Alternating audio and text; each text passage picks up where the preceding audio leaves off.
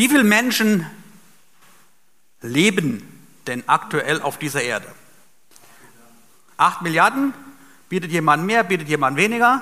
Günter, du könntest bei mir in der Schule anfangen, du bist ein guter Schüler. Streber.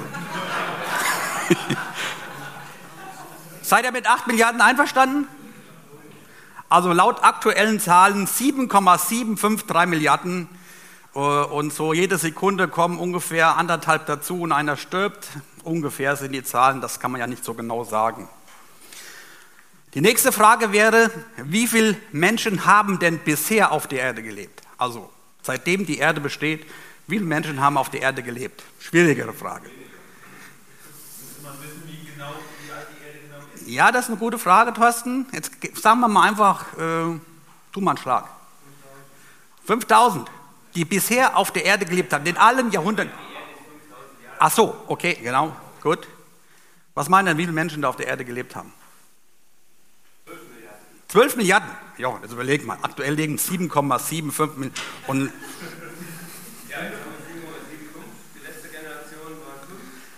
Du musst die alle addieren. Du musst die kumulieren, Jochen, kumulieren. Was meint ihr? Was meint ihr? 70? 70 was? Also die Einheit ist wichtig, Harald, gell? also 70 Milliarden Menschen. Ja? 120. Ach, die, also die, die, die Mathematiker haben gesagt, ungefähr zwischen 100 und 110 Milliarden Menschen haben auf dieser Erde bisher gelebt. Die nächste Frage, wie viel von denen kennt ihr denn? Hm? Naja gut, also sagen wir mal so, die, die, jungen Damen so mit dem Handy und Instagram und sowas, die haben ja schon einiges an Follower, die kennen die ja schon so. Also ich behaupte mal, wir als gestandene Steinbacher und äh, wir kennen so ungefähr 90 Prozent der Steinbacher mit Namen, oder? So, und 95 Prozent von den Steinbacher oder die hier wohnen vom Sehen. Und bei dem anderen fragt man sich da, wer ist dort da? Oder? Gut, sagen wir mal so ungefähr 800, die wir so aus Steinbach kennen, plus Arbeitskollegen und ehemalige Schulkollegen, Leute aus dem Sport, aus der Freizeit, aus der Bekanntschaft. Ich sage mal eine Zahl von 1000, die wir so ungefähr kennen. Oder? Mehr? Weniger? Also sagen wir mal, kennen von Steinbach, also man weiß, wer es ist, man hat natürlich nicht den intensiven Kontakt, aber... Ja, Harald, das äh, habe ich überlegt. Äh, also ich kenne da paar mehr und das Problem ist dann, ich komme zur Firma Rittal zur Prüfung vor Ort und dann jeder zweite und ich sage, ich kenne dich, aber ich weiß deinen Namen nicht. Also das ist schon schwierig. Ja. Also wir haben doch einige von diesen Menschen irgendwie kennengelernt, irgendwie mit denen zu tun gehabt und heute Morgen will ich euch 40 neue vorstellen. Darum geht es heute Morgen. Ähm, wir haben in der Sonderschule früher mal ein Lied gesungen. Brini, ich glaube, du hast das bei mir, beim Klaus auch gesungen. Da hieß es, ich sing euch kein Lied von großen Leuten, von Leuten, die Leuten etwas bedeuten. Ich singe von Krümel, äh, Krümel Kai und Piet. Kennt ihr das noch? Manu? Ja? Haben wir früher in der Sonderschule. Fabi, du hast ja auch nie gesungen. Äh, also wir haben das Lied in der Sonderschule gesungen. Also, ich singe euch kein Lied von großen Leuten, von Leuten, die Leuten was bedeuten. Ich singe von Krümel, Kai und Piet. Und heute Morgen geht es um Sakur, Zadok, Meremot, Jojada, Malikia. Und Malikia ist scheinbar der beliebteste Männernamen vor ungefähr 2450 Jahren in Jerusalem gewesen, weil der in unserem Text sogar zweimal vorkommt. Darum soll es heute Morgen gehen. Und jetzt lasst euch mal auf das ein, was unser Text dazu hergibt. Ich darf mal die Technik. Ne, wir wollten erst noch ein Lied singen, oder? Da Lied danach. Also wir hören das auf den Text.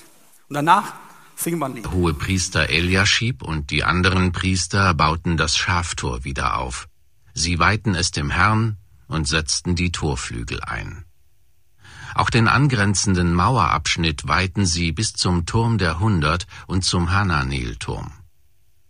Die Männer von Jericho besserten das anschließende Teilstück aus und Sakur, der Sohn von Imri, den darauffolgenden Abschnitt. Das Fischtor errichtete die Sippe Senaa. Sie setzten Balken ein, brachten Torflügel an und versahen sie mit Riegeln und Sperrbalken. Den Wiederaufbau des nächsten Mauerabschnitts leitete Merimot, der Sohn von Uriah und Enkel von Hakkots. Daneben arbeitete Meschulam, der Sohn von Berechja und Enkel von Meshesabel. Zadok, der Sohn von Baana, besserte das folgende Teilstück aus. Am nächsten Abschnitt bauten die Einwohner von Tekoa. Doch die führenden Männer jener Stadt waren zu stolz, um den Rücken krumm zu machen und den Anweisungen der Aufseher zu folgen. Das Jeschana-Tor errichteten Jojada, der Sohn von Passeach, und Meschulam, der Sohn von Besodja. Sie setzten Balken ein, brachten Torflügel an und versahen sie mit Riegeln und Sperrbalken. Das nächste Stück, bis zum Sitz des Statthalters für das Gebiet westlich des Euphrat, bauten Melatja aus Gibeon, Jadon aus Meronot und einige Männer aus Gibeon und Mitzpah. Für den daneben liegenden Abschnitt war der Goldschmied Usiel, der Sohn von Harhaja, verantwortlich. Der Salbenmischer Hanania leitete die Arbeiten am nächsten Stück. Diese beiden befestigten Jerusalem bis zur breiten Mauer. Daneben baute Rephaja, der Sohn von Hur, dem die eine Hälfte des Bezirks Jerusalem unterstand. Jedaja, der Sohn von Harumaf, leitete die Arbeiten am folgenden Mauerabschnitt, der an seinem eigenen Haus entlang führte. Das nächste Stück besserte Hattusch, der Sohn von Hashabneja, aus. Den anschließenden Teil der Mauer und den Ofenturm stellten Malkia, der Sohn von Harim, und Haschub, der Sohn von Pahat Moab, wieder her.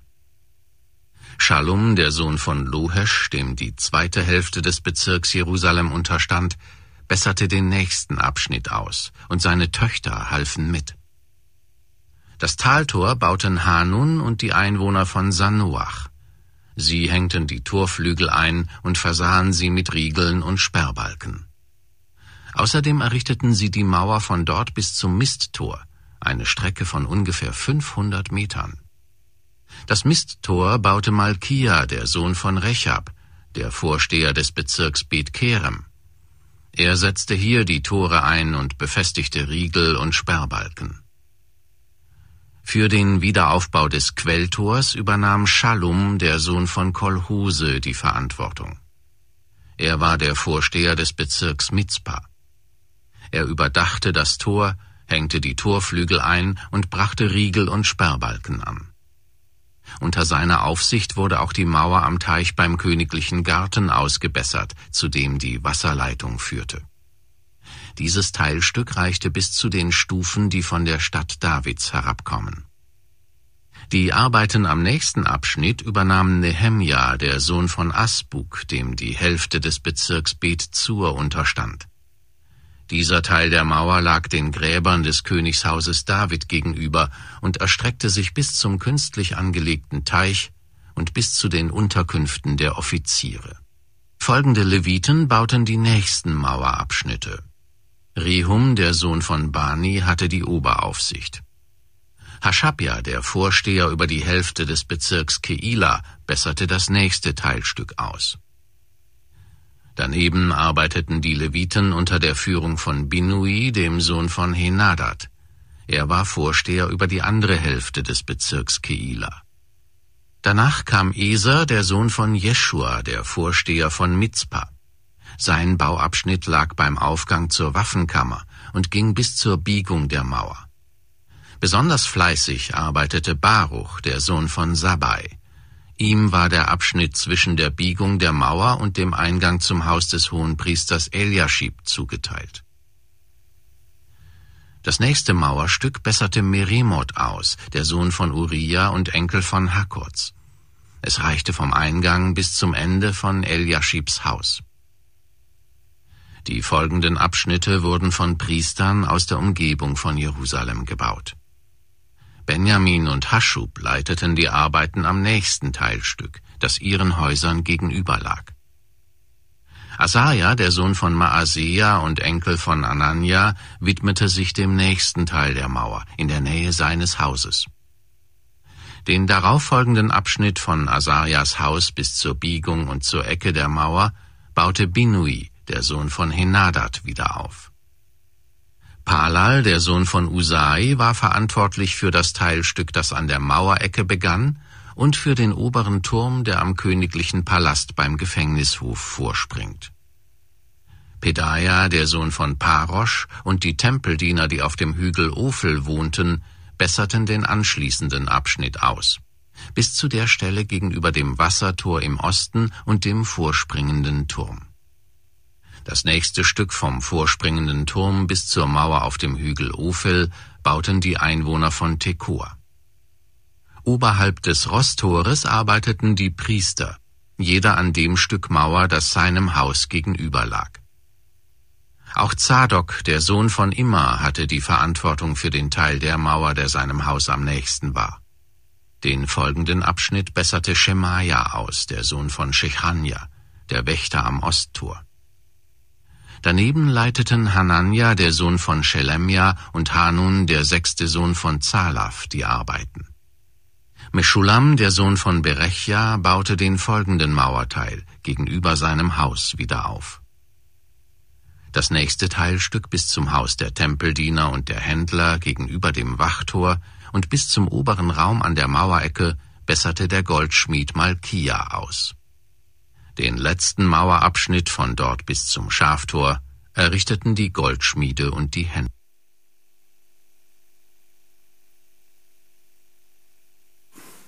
Wir sind jetzt in Alt. Lasst euch mal überraschen. Ja, lasst euch mal überraschen. Ich war selber überrascht. Als die mir den gestern gesagt hat, muss ich erst mal dreimal überlegen, aber als er mir dann vorgesungen hat, Hast, hast ihn sogar erkannt.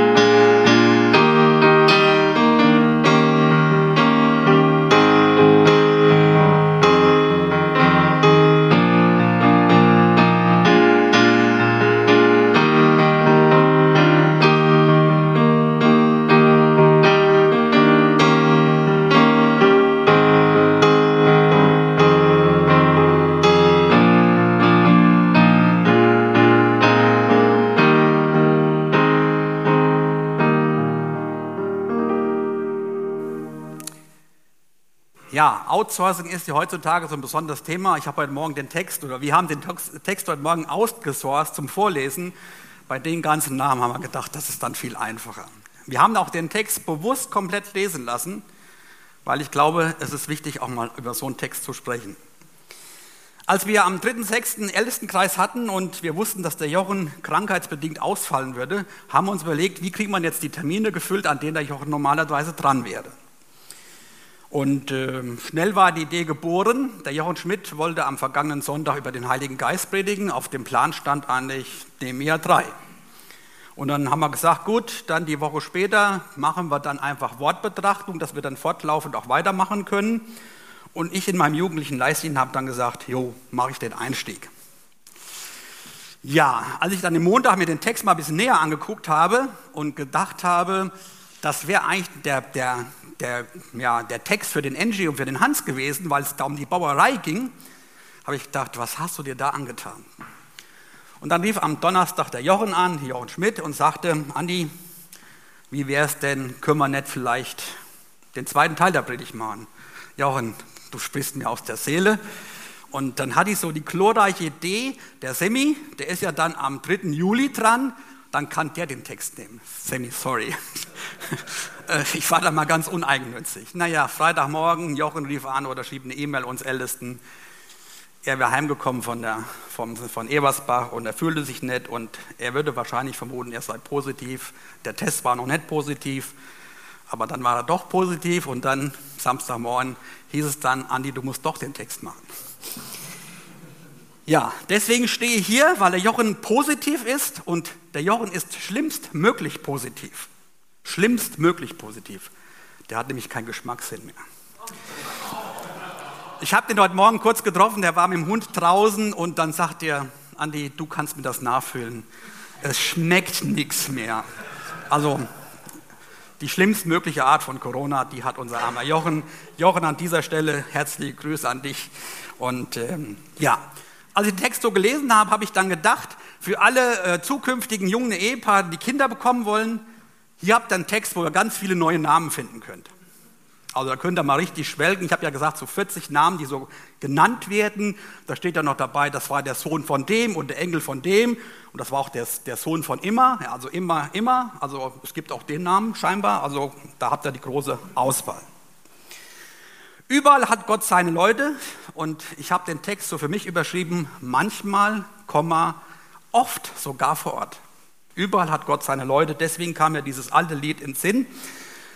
Äh, und 40 Leute werden hier in diesem Text erwähnt, die mitgeholfen haben zu bauen. Äh, zu bauen ja? Und die werden in der Regel nur einmal genannt und sonst nie mehr. Ich habe so für mich gedacht, also es hätte noch schlimmer kommen können. Ich hätte vielleicht noch über so ein Geschlechtsregister predigen müssen. Und ich habe mich versucht, dann dieser Aufgabe zu stellen. Und mir sind so ein paar Gedanken gekommen, die zu diesem Text dazugehören. Wenn man ein bisschen tiefer einsteigt, äh, ist doch unheimlich viel drin, was da drin steckt. Zunächst einmal dieses ganze Vorgehen. Wir reden ja von dem Nemia, der, der Georg hat uns da eingeführt in den Nemia, was er dann in Kapitel 2 gemacht hat. Thomas hat uns so ein bisschen eingeführt in die Geschichte.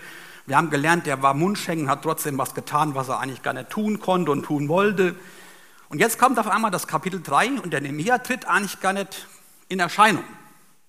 Da kommen auf einmal 40 Menschen, die irgendwo eine Aufgabe übernehmen. Aber Wichtig bei dieser ganzen Aufgabe ist das, dass wir in diesem Bericht von diesem Mauerbau strategisch geplantes, organisiertes und koordiniertes Vorgehen finden.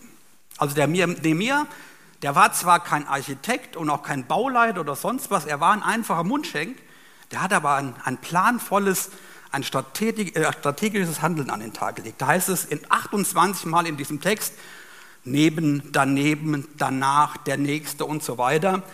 Also da war ganz klar beschrieben, wer was zu tun hatte, wer welchen Plan hatte. Ich bin die Woche zweimal nach Wetzlar gefahren auf der Autobahn und da ist ja momentan mehr, mehr äh, Baustelle als Autobahn. Und da habe ich für mich so gedacht, da ein Bagger, hier ist jemand am Schaufeln, da macht jemand irgendetwas ja, wie kriegen die das denn immer hin, dass nahe das Rohr an der Stelle ist, wo es dann sein muss? Also hätte Angie jetzt vielleicht mehr sagen können dazu mit seinen großen Baustellen, aber es gab scheinbar einen Plan. Jetzt überlegen wir mal, 28 Mal wird erwähnt, da baut irgendjemand was, ja? Und 28 Mal schreien die Leute, ich brauche. Als wir vor vier Wochen hier vorne renoviert haben und hier drin, äh, ich hatte ja so ein bisschen koordiniert, der eine brauchte noch eine Farbe, der nächste brauchte noch das. Es hat irgendwie geklappt, aber 28, ich sage mal, Bautrupps, die da am Bauen waren, das musste schon koordiniert werden. Und ich glaube, das ist auch wichtig im Auftrag Gottes, dass die Dinge, die gemacht werden, dass da Leute sind, die das planen, die das steuern, die das in die Hand nehmen. Koordiniertes Vorgehen. Plan kam vom Nehemiah. Er hat sicherlich von Gott da die Aufgabe auch ja, mit aufs Herz gelegt zu bekommen, wie wollen wir was tun, wie müssen wir was tun, damit das funktioniert. Eine zweite Sache, die dabei wichtig ist, jetzt überlegt euch mal, da wird an 28 Stellen in Jerusalem gebaut, ja, da gab es kein Handy, da gab es kein Internet, aber trotzdem musste das Material zur rechten Zeit am rechten Ort gewesen sein. Das haben die irgendwie hingekriegt. Und wenn man sich vorstellt, diese Mauer war zwei bis drei Meter dick, ja, so etwa haushoch, dass man oben drauf rumlaufen konnte. Jetzt überlegt euch mal, was da an Mengen von Material hin und her geschoben werden mussten. Geplant, sie haben es geschafft in 52 Tagen, das muss man sich mal vorstellen. Also das ist schon mal eine wichtige Sache und ich glaube, als Gemeinde, als gläubige Menschen müssen wir auch überlegen, wie sieht der Plan aus, den uns Gott auf das Herz gelegt hat. Eine ganz wichtige Sache finden wir dann in dem ersten Text. Da heißt es, der hohe Priester Elashib begann und baute. Das heißt, das geistige Oberhaupt der Juden geht mit gutem Beispiel voran. Eine ganz interessante Entdeckung, die ich gemacht habe. Das heißt also, die Ältesten, der Pastor, die Gemeindeleitung, wie auch immer das aussieht, die gehen mit gutem Beispiel voran. Ist das bei uns immer so, dass wir als Älteste mit gutem Beispiel vorangehen? Habe ich mich gefragt. Machen wir manchmal vielleicht auch die Biege oder sagen, hm, lass die anderen mal machen, Manchmal ist das gut, wenn man auch was abgeben kann, aber er nimmt seine Aufgabe wahr und baut an dem Schaftor. Hatte noch einen Nebeneffekt, ja, die Priester brauchten ja ein paar Schafe, um die zu opfern, also hatte er auch ein ureigenes Interesse, dass dieses Schaftor wieder aufgebaut würde, damit die Schafe, die man zum Opfern brauchten, auch in die Stadt hineinkamen zum Tempel. So ein paar Aspekte zur Zuteilung. Wer hat denn wo gearbeitet? Wenn ihr jetzt mal so geguckt habt, der baute und der baute und der baute, ja? Wenn man so in den Text reinschaut, heißt es, er baute in der Nähe oder gegenüber von seinem Haus. Der, der äh, Nehemiah hatte schon, ja, gemerkt, wie muss ich die Leute motivieren, ja? Also sagen wir, wenn ich jetzt bauen würde, eine Stadtmauer oder eine Dorfmauer um Steinbach, da hätte ich natürlich ein großes Interesse, dass in meiner Umgebung die Mauer zu ist, dass da keiner einfahren kann. Das heißt, die hatten schon eine hohe Eigenmotivation, indem sie das, was sie da bauen wollten, selbst bauten. Ein zweiter Aspekt, wenn ich vor der Haustür bauen kann, muss ich nicht erst 50 Kilometer fahren, wie der Andy teilweise morgens so bis Köln. Ja? Der kann sofort loslegen, wenn er vor der Haustür bauen würde. Wunderbar. Hier, wir können auch vor der Haustür bauen. Wenn Angriffe kamen, hatte man als derjenige, der in dieser Region wohnte, natürlich ein hohes Interesse, dass alles so weit wie möglich fertig wurde, um ja auch dann, wenn der Kampf kam oder kommen könnte, dass dann eine gewisse, ein gewisser Schutz da war. Und was ganz wichtig war, das werden wir auch gleich noch sehen, dass bei diesen ganzen Überlegungen, wie setze ich die Leute und wo ein, dass da der Familienverband gearbeitet hat. Ja? Und was war dabei?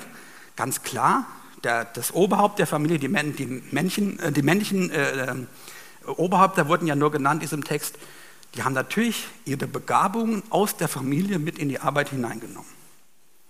Also, man hat gut vorbereitet, man hat einen guten, einen guten Grundstein gelegt, um diese Arbeit tun zu können, indem man Vorbild war, indem man geplant hat, indem man ja auch bewusst Menschen an bewusste, bestimmte Stellen getan hat. Der Thomas hat vor, in seiner Predigt zu mir mal gesagt, dieses gabenorientierte äh, Handeln, das wird ja so häufig heutzutage in den Raum geworfen. Man muss mal so Gabentests machen und so weiter und so fort, damit man richtig eingesetzt werden kann. Hat ja schon gesagt, der, der Nehemiah war Mundschenk, hatte eigentlich gar nicht die Gabe zum Führer. Hier in diesem Text ist mir noch eine andere Sache ähm, vor die Linse gekommen ich nenne es mal lageorientierte Gaben. lageorientiertes Dienen. Ja, wenn man in Vers 10 lesen, gegenüber seinem Haus, Vers 23, gegenüber ihrer Häuser, in Vers 24, äh, 28, 29, die im Umkreis wohnten, oder seinem Haus gegenüber, gegenüber seiner Wohnung. Also ganz viel Bezug. Und ich habe das für mich mal so gesagt, lageorientierte, lageorientiertes Dienen. Ich gebe euch mal ein paar Beispiele. Wir haben einen Mutter- und Kindkreis. Ja, ich nenne es jetzt mal die Lage der Mamas, die kleine Kinder haben. Da wäre der Georg und ich wahrscheinlich fehl am Platz, oder? Hin und wieder mal, wenn wir Urlaub hätten, hätten wir da hingehen können. Aber Leute, die waren in, oder die sind in dem Moment in der Lage, Mütter mit Kindern in unserem Dorf zu supporten, also denen Gottes Wort nahezubringen. Lageorientiertes Handeln. Oder Frauenstunde. Da gibt es Frauen, die, die haben diesen Draht zu anderen Frauen im Dorf und können das tun. Oder Seniorenarbeit. Die sind jetzt in der Lage, in der Situation, vielleicht etwas älter zu sein und dann ihren Mann und ihre Frau dazustehen. Da, wo sie gerade sind, in der Situation. Lageorientiertes Dienen. Ja, lageorientiertes Dienen könnte heißen, dass der Ecke Margus für den Stollen zuständig sein könnte. Der liegt, der wohnt da. Das ist die Lage, das ist der Ort, wo der eingesetzt werden könnte. Oder die Familie Kring und der Pitt Franz und die Familie Georg, ihr liegt am Winkel, ihr wohnt am Winkel. Das wäre der Ort, wo ihr lageorientiert dienen könntet. Oder der äh, Günther, die Gisela, die Gertrud die Hilde, alter Hof, da wohnt ihr. Das wäre lageorientiertes Dienen. Das, das werden, kriegen wir hier in diesem Text vorgemacht. Dass wir da, wo wir sind, in der Situation, etwas tun können. Ja, und wer übernimmt die Köhlerhütte und wer übernimmt den Hunsborn? Wohnt da jemand von unserer Gemeinde? Da wohnt keiner, oder? Habe ich mir so überlegt. Ja, wer übernimmt denn diese Straße? Und in unserem Text finden wir Passagen, wo es dann heißt, da kamen die Menschen aus Tekoa oder so nach ja, und haben mitgeholfen. Man hat also auch Aufgaben outgesourced und hat Leute von woanders abgezogen, von woanders geholt und hat die in den Dienst hineingestellt. Wer von uns kann sich abstellen lassen, die Köhlerhütte, den Hunsborn und so weiter zu übernehmen? Bedarfsorientiertes Dienen habe ich es mal genannt, mein nächsten Punkt. Bedarfsorientiertes Dienen. Bedarfsorientiertes Dienen. Da lesen wir im Text, mal musste nur ausgebessert werden, mal musste man Tor einsetzen, mal musste man Tor und Riegel einsetzen und mal musste man Tor, ein Riegel und noch ein Dach oben drauf setzen. Also es war nicht alles gleich, also nicht so eine Reihenhaussiedlung, wo ein Haus dem anderen glich, sondern man muss gucken oder musste gucken, was ist denn an dieser Stelle das Wichtigste oder was braucht man, was ist vonnöten? Bedarf, bedarfsorientiertes Dienen. Mal ist bedarfsorientiertes Dienen Krankenbesuch. Es könnte aber sein, dass bedarfsorientiertes äh, Dienen Kehren oder Putzen wäre. Es könnte aber sein, dass bedarfsorientiertes Dienen Predigen oder Musik machen sein kann. Zuhören oder anpacken. Bedarfsorientiertes Dienen. Ein weiterer Punkt, der mir hier, ich, ich mache jetzt nur Stichpunkte, nur Schlagworte, ja. Ähm, ich habe es mal genannt, auf vorhandenen Strukturen aufbauen. Wenn man den Text sich anschaut, war das ja so, dass scheinbar es noch Mauerreste gab, ja, die vorhanden waren und die man nur ausbessern musste. Und es gab andere Ecken, da musste man von, von Fundament bis oben raufziehen. Ja? Das heißt, manchmal ist es auch gut, wenn man in Strukturen arbeitet, die schon vorhanden sind und diese Strukturen sich äh, zunutze macht. Daher nur ausbessern. Und scheinbar hatten der Esra und der Zerubabel, das waren die Vorgänger vom Nehemia, die hatten schon gute Wurzeln gelegt. Die hatten gute Vorarbeit geleistet. Sowohl politisch, wobei wir im Kapitel 2 ja gesehen haben, die waren so ein bisschen schüchtern gewesen. Also die waren froh, dass sie das Leben hatten, aber mehr haben die nicht gemacht. Ja? Aber es gab scheinbar Strukturen, weil wir in unserem Text lesen, dass es sogenannte Vorsteher gab für bestimmte Stadtbereiche, dass es Teilvorsteher für, ich sag mal, Straßen oder Dörfer gab. Ja? Also man hatte verwaltungstechnische Strukturen gelegt und was macht der Nehemiah? Er baut auf diese Strukturen auf, weil nämlich jetzt genau diese Vorsteher durch diese Anregung von Nehemiah aus Kapitel 2 ja, motiviert waren, angetickert waren und die haben auf einmal, ja, für ihren Bauabschnitt, für ihre Region, für das, was sie da machen sollten, haben sie Verantwortung übernommen und haben den, den Trupp geleitet. Also manchmal ist es gut, ähm, auf Strukturen aufzubauen. Es gibt Strukturen in unserem Dorf, wo man Verwandtschaftsverhältnisse hat, wo man Freundschaftsverhältnisse hat, wo man über Vereinsarbeit Verhältnisse hat, wo Strukturen da sind, wo man mit den Menschen unterwegs ist. Man kann und man sollte auf diese Strukturen über den eigentlichen Ort, wo man wohnt, hinaus aufbauen. Menschen, ja, Gemeinde Jesu bauen auf den vorhandenen Strukturen. Und ich glaube, das sind viele Strukturen da und es ist gut, wenn man Strukturen hat, Freundschaften mit Menschen aus dem Dorf, wo man vorleben kann. Ein weiterer Stichpunkt. Umfängliches Handeln. Vom ersten bis zum letzten Mauerabschnitt. Ja, da steht in 32 und der letzte Abschnitt, das hat der und der gebaut. Umfängliches Handeln. Nicht nur mal hier mal kleckern und da mal kleckern und hier mal einen schönen Turm bauen und da mal irgendwas tun. Das heißt für mich, alle Aufgaben anzupacken, die da sind. Nicht zu sagen, das eine ist wichtiger als das andere, sondern zu schauen, was sind die Aufgaben in der Gemeinde. Wir kennen das Beispiel von so einem Deich. Ja? Ich habe einen schönen großen Deich gebaut und dann kommt irgendwann die Flut. Und wenn, wenn der Deich an einer Stelle bricht, dann ist die ganze andere Deichanlage umsonst. Da bricht das dadurch. Also umfängliches Handeln vom ersten bis zum letzten Mauerabschnitt. Und dann, was ganz wichtig ist, aber auch über das Standesdenken hinaus.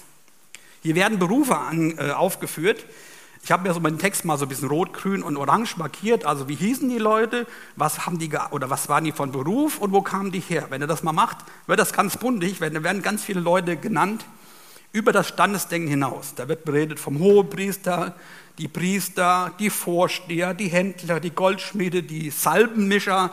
Ich würde mal sagen, das waren die Apotheker der Vergangenheit, die Leviten, die Wächter, Tempelsklaven, Hausbesitzer, Vermieter und Mieter, also quer durch die, quer durch die Reihe. Da wird berichtet von Männern und Frauen, die da mitgeholfen haben. Ja? Männer, Frauen, Eltern, Kinder, alle machen mit.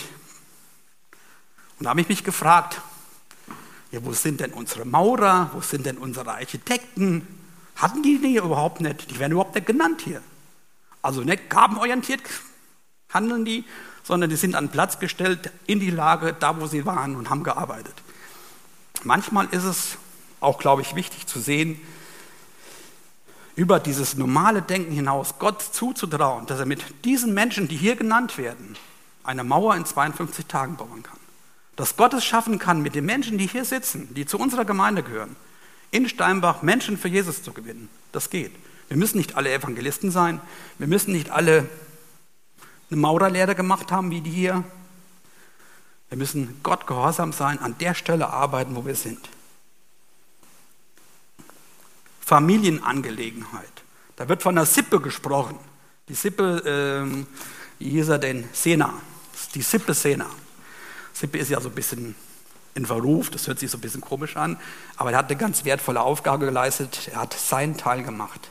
Ich und mein Haus. Der Josua sagt in Josua 24, 15, 24, 15. Ich aber und mein Haus wollen dem Herrn dienen. Der Kerkermeister in Philippi sagt, oder da wird berichtet, er und sein ganzes Haus ließen sich taufen und dienten dem Herrn. Ich und mein Haus, das ist eine Familienangelegenheit für diese Familien, für diese Männer mit ihren Familien am Reich Gottes mitzubauen. Und da habe ich so überlegt, das haben wir in Steinbach auch erlebt. Ich erinnere nur mal an den Osterrundgang. Da war die Familie Mario Philippus mit den Kindern und der Mama, die haben am Osterrundgang eine Station aufgebaut. Da war der Manu und seine Töchter mit der Mama, die haben am Osterrundgang eine Station aufgebaut. Die Kinder waren begeistert, die haben ihre Gaben eingesetzt. Da hat die Familie XYZ die Kosten für das Dach hier am Gemeindehaus getragen. Da hat die Familie für gerade gestanden und gesagt, wir bezahlen das. Noch ein Punkt. Eifrig. Da wird an einer Stelle von einem berichtet, er hat das ganz schön eifrig gemacht. Also er hat wirklich mit aller Kraft da gearbeitet. In Vers 20, äh, Vers 20 lesen, wir, lesen wir das. Und das, obwohl es nicht um seine Heimat ging. Marius als Dillbrechter, ich nenne dich jetzt mal, haben gestern Abend ein bisschen Spaß gehabt. Ja? Obwohl du ja eigentlich kein Steinbach bist, sagst du, ich nehme meinen Platz hier in Steinbach wahr, du bist Kassierer unserer Gemeinde. Du nimmst die Aufgabe an.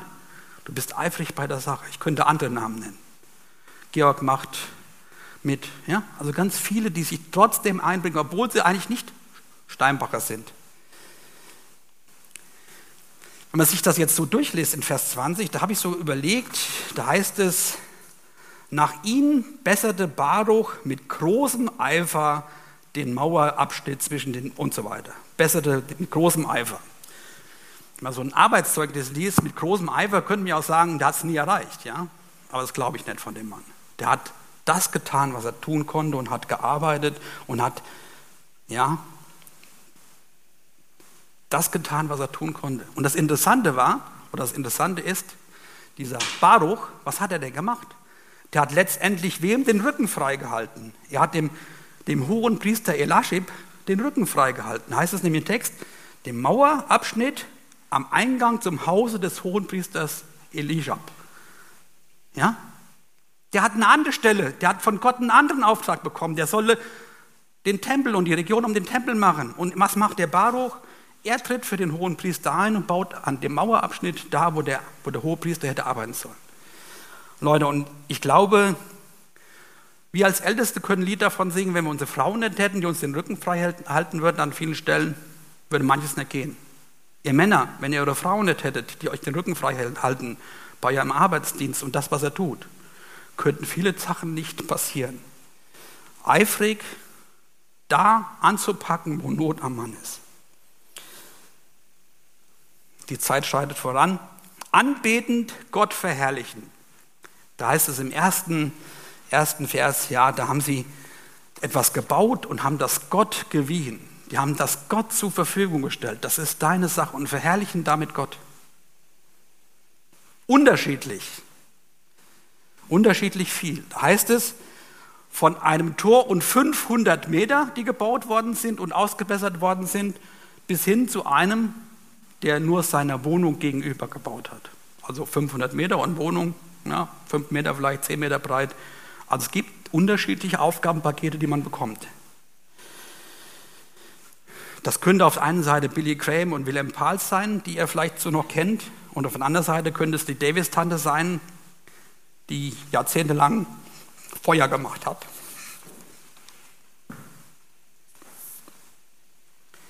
So viel mal zu meinen Punkten wenn sich noch jemand anschließen möchte.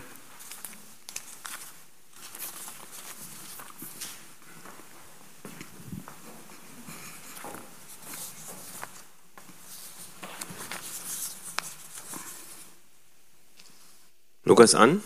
Stimmt. Ihr hört an meiner Stimme, da ist es auch noch nicht so weit her. Ich habe aber Geschmackssinn. Und zwar 14 Tage lang voll gehabt. Und äh, ich kann euch sagen, Quarantäne ist nichts Schönes. Ich habe aber die Zeit genutzt und habe abends, äh, wenn man schon mal ein bisschen rausgehen kann und keinen mehr sieht, ich habe die Steinbacher Stadtmauer gesucht. Ich habe sie nicht gefunden, aber ihr kennt das alle in, in Haiger. Da findet ihr noch so Stücke der Stadtmauer. Ja, gerade wenn man äh, vorne beim beim, äh, oh, wie heißt denn das da, wo diese Ballettschule ist, da auf der anderen Seite, Steigplatz. Ich muss erstmal auf den Namen kommen. Äh, da ist noch so ein Stück und an gewissen anderen Stellen findet ihr auch noch so Stücke, in Dillenburg übrigens auch. Und ich will mal noch zwei, drei andere Punkte kurz nennen. Wofür brauchen wir überhaupt so eine Mauer? Ja, Steinbach hat jetzt keine, ich habe keine gefunden. Ähm, so eine Mauer soll ja Schutz bieten. Und wie ist es denn bei uns? Wir sehen jetzt in Deutschland, haben auch viele Städte eine Stadtmauer gehabt. Und äh, wie ist es denn mit der Gemeinde, wenn wir mal eins tiefer gehen? Sollen wir eigentlich auch so eine Mauer haben? Und wie sieht denn so eine Mauer aus? In der Bibel finden wir in der Tat auch Beispiele, was es mit so einer Mauer auf sich hat. Sie soll nämlich auch auf der anderen Seite nicht nur Schutz bieten, sondern sie soll das Böse abhalten. Ich sage euch gleich mal zwei Verse. Und sie hat noch einen anderen Effekt, nämlich die biblische Mauer, die soll das Reine und das Heilige vom Unreinen und vom Unheiligen trennen. Wo finden wir das? Einmal im Alten Testament, ich lese mal einen Vers aus Ezekiel 42, Vers 20. Und es war eine Mauer ringsumher 500 Ruden lang und 500 Ruden breit, um das Heilige von dem Gemeinen zu trennen. Da geht es um den Tempel in Ezekiel. Und mal aus Offenbarung 21, den Vers 12 und den Vers 27. In Vers 12 heißt es, und sie hatte eine große und hohe Mauer, da geht es um die, um die äh, neue Stadt Jerusalem, und zwölf Tore und an den Toren zwölf Engel und Namen angeschrieben, nämlich die der zwölf Namen der Stämmen Israels. Und dann in Vers 27, und es wird niemals jemand in sie hineingehen, der verunreinigt, noch jemand, der Gräuel und Lüge verübt, sondern nur die, welche geschrieben sind im Buch des Lebens des Lammes, die werden hineingehen. Also eine Mauer trennt auch in der Bibel, das Heilige, das Unheilige. Lest mal da ein Stück weiter, ich kann das jetzt nicht ausführen, da fehlt uns die Zeit zu. Und ein zweites, wenn wir, oder vielleicht noch ganz kurz ein, Satz dazu, wenn wir als Gemeinde auch von Mauern reden, man hört oftmals schon, da hat eine Gemeinde eine Mauer um sich gebaut. Eine Mauer ist gar nicht mal so schlecht. Das Entscheidende ist, dass diese Mauer, wie hier in dem Text auch, Tore hat. Nämlich, dass man rein und rausgehen kann. Eine Mauer ist per se nicht schlecht, auch als Gemeinde nicht, aber wir müssen Öffnungen haben. Wir müssen reingehen können und wir müssen rausgehen können. Und ein zweites äh, Beispiel, vielleicht werfen wir mal die, die eine Karte äh, an. Ich habe äh, mal eine Karte mitgebracht. Und es passt eigentlich ganz gut, weil ich wusste jetzt nicht, was der Andi sagen würde, aber ich glaube, wir ergänzen uns da ein wenig. Und wenn ihr die Karte gleich seht, dann seht ihr an der linken Seite mal von was wir überhaupt hier reden, von was für ein Toren, ja. Ich gehe mal hin und zeige das mal ein bisschen. Das Grüne hier, das ist die Davidstadt, also das, was David gebaut hat in Jerusalem. Hier oben sieht man das, das ist der Teil, der Samuel, äh, Samuel, äh, Salomo mitgebaut hat und da steht auch der Tempel und das Orangene ist die heutige Altstadt in Jerusalem. Wer schon mal da war und das gesehen hat, das ist diese alte Stadtmauer. Und das Grüne und das Schwarze, das seht ihr auf der rechten Seite nochmal und dort sind auch die Tore beschrieben. Der Andi hat ja viel von, von den Menschen und von den Leuten gesprochen. Ich will mal von den Toren sprechen. Wisst ihr, wie viele Tore man hier in diesem Text findet? Richtig. Es sind aber nicht zehn, es sind eigentlich zwölf. Woher wissen wir das? Wenn wir in Nehemia 12, muss ich jetzt gerade mal gucken, Nehemia 12, Vers, Vers 39 ist das, glaube ich, da heißt es, und zum Tor Ephraim hinan und zum alten Tor und zum Fichtor und zum Turm Hananel und zum Turm Mea bis zum Schaftor und blieben stehen am Kerkertor. Da sind nämlich noch zwei weitere Tore genannt, nämlich das Tor Ephraim und das Tor und das Kerkertor. Ja, und insgesamt sind es zwölf Tore. In der Bibel steht die Zahl zehn immer für das Menschen.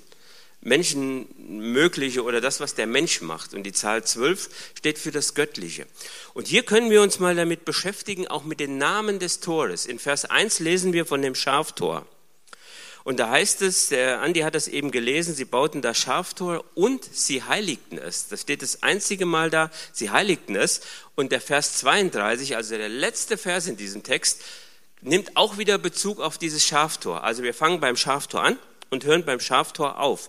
Die historische Bedeutung dieses Tores ist klar. Ja, da kamen die Schafe fürs Opfer rein. Aber die geistliche Bedeutung, überlegt euch mal die geistliche Bedeutung von diesem Tor. Wenn man also hier von einem Schaftor spricht, also von Jesus Christus als dem Lamm Gottes, ja, diese gute Nachricht, das ewige Leben beginnt mit diesem Opferlamm, also mit diesem Schaftor. Da geht es los. Und wenn ein Mensch errettet werden will, dann muss er ja mit einem unschuldigen, makellosen Opfer vor Gott kommen und vor Gott treten. Und dieser Weg zu Gott ist einzig allein durch Jesus Christus möglich, denn er allein ist das wahrhaftige Opferlamm. Und so können wir uns jetzt diese Tore mal durchgehen, ja, die ihr seht. Ähm, das nächste ist das Fischtor. Ja, ihr könnt euch jetzt hier natürlich auch eure Gedanken mal machen, was, mit dem Fisch, was es mit dem Fischtor auf sich hat. Aber da geht es klar um Menschenfischer, da geht es um Evangelisation. Und das dritte Tor ist auch ein interessantes Tor, das ist das alte Tor. Ja, und was ist denn das alte Tor? Ich habe das hier mal überschrieben mit dem Festhalten am, am Wort Gottes. Ja, wir leben ja in einer Zeit, wo auch viele Christen heute von was Neuem sprechen. Eine neue Lehre muss herbei, eine neue Erfahrung muss herbei. Und dann gibt es auch wieder welche, die versuchen, die Wahrheit der Bibel zu verändern.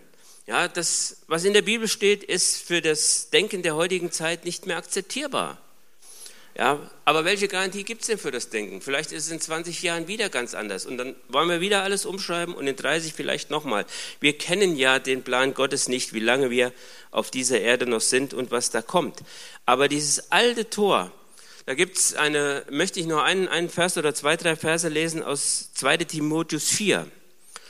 Ja, da sagt Paulus, verkündet das Wort, tritt dafür ein, es sei gelegen oder ungelegen, überführe, tadle, ermahne mit aller Langmut und Belehrung.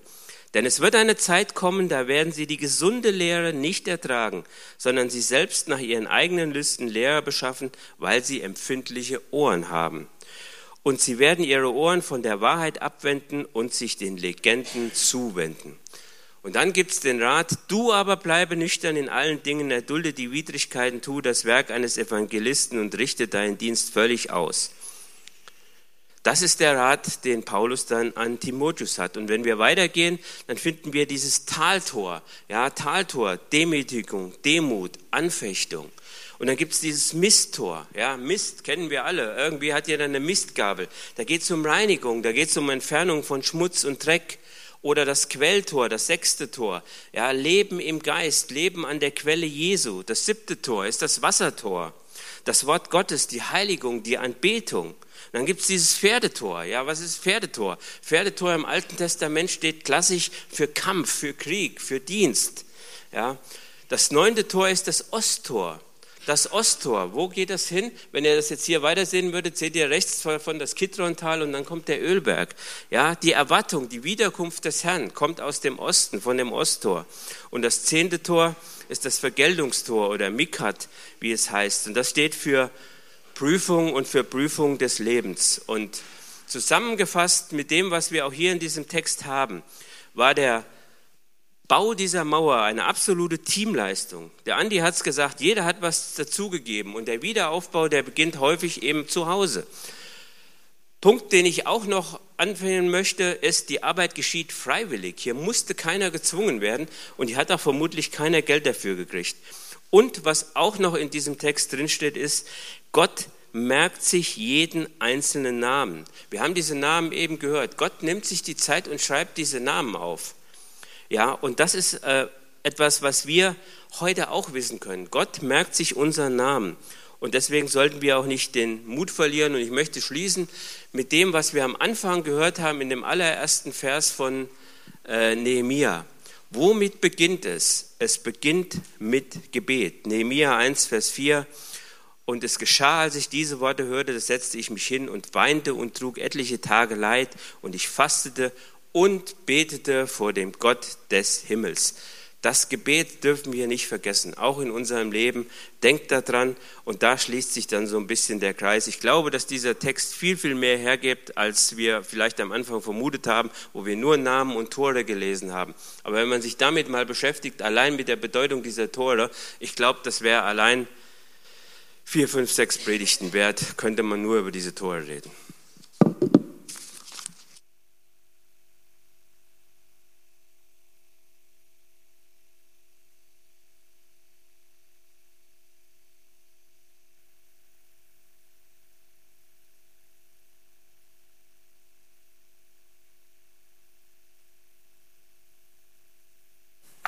So, ja, im Laufe der Zeit ist das, was ich mir hier an Notizen gemacht habe, immer weniger geworden.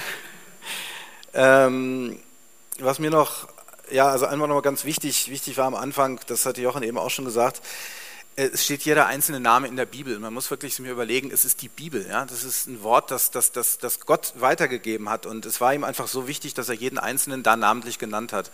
Das fand ich also wirklich eine ganz, ganz faszinierende und ganz geniale Geschichte. Ähm, es war dann aber auch die Rede davon im Vers 5 zum Beispiel, die Männer von Tekoa äh, besserten das anschließende Stück aus, äh, doch die Vornehmen dieser Stadt weigerten sich mitzuarbeiten und gehorchten dem Statthalter nicht. Also es gab durchaus auch ein paar wenige, nicht, die nicht mitgemacht haben, aber der Großteil war halt wirklich da involviert. Und du hast jetzt gesagt vorhin, ähm, es gibt so ein paar, ähm, also manche haben Riegel eingebaut und manche nicht. Und als ich dann das mal ein bisschen gelesen habe, da stand dann, ja, nicht jeder baut in gleicher Qualität. Der hohe Priester und seine Brüder bauten ein Tor, setzten die Flügel ein, aber sie versahen es nicht mit Balken, um ihm Stabilität zu verleihen. Noch wird erwähnt, dass sie Klammern oder Riegel einsetzten. Sie nahmen ihre Sache nicht so ernst wie andere. Sie, ähm, sie wollten das Tor und seine Flügel haben, aber sie trafen keine Vorkehrungen, um es nötigenfalls gegen das Eindringen des Feindes zu sichern. Also könnte man also auch so deuten, dass, dass da wirklich man es nicht so genau genommen hat wie, wie vielleicht andere an der Stelle. Ja. Aber alles in allem finde ich es einfach eine wahnsinns äh, umfangreiche Aufgabe, die Nehemiah da wahrgenommen hat. Und ja, ich glaube, dass einfach so eine Aufgabe an der Stelle ohne Gottes Hilfe schlichtweg einfach nicht möglich wäre. Also es wäre völlig zum Scheitern verurteilt in meinen Augen. Genau, angesichts der fortschrittenden Uhrzeit würde ich das nächste Lied überspringen und würde dann äh, das letzte Lied als, ja, als Segen, euch den Segen über das letzte Lied zusprechen. Genau.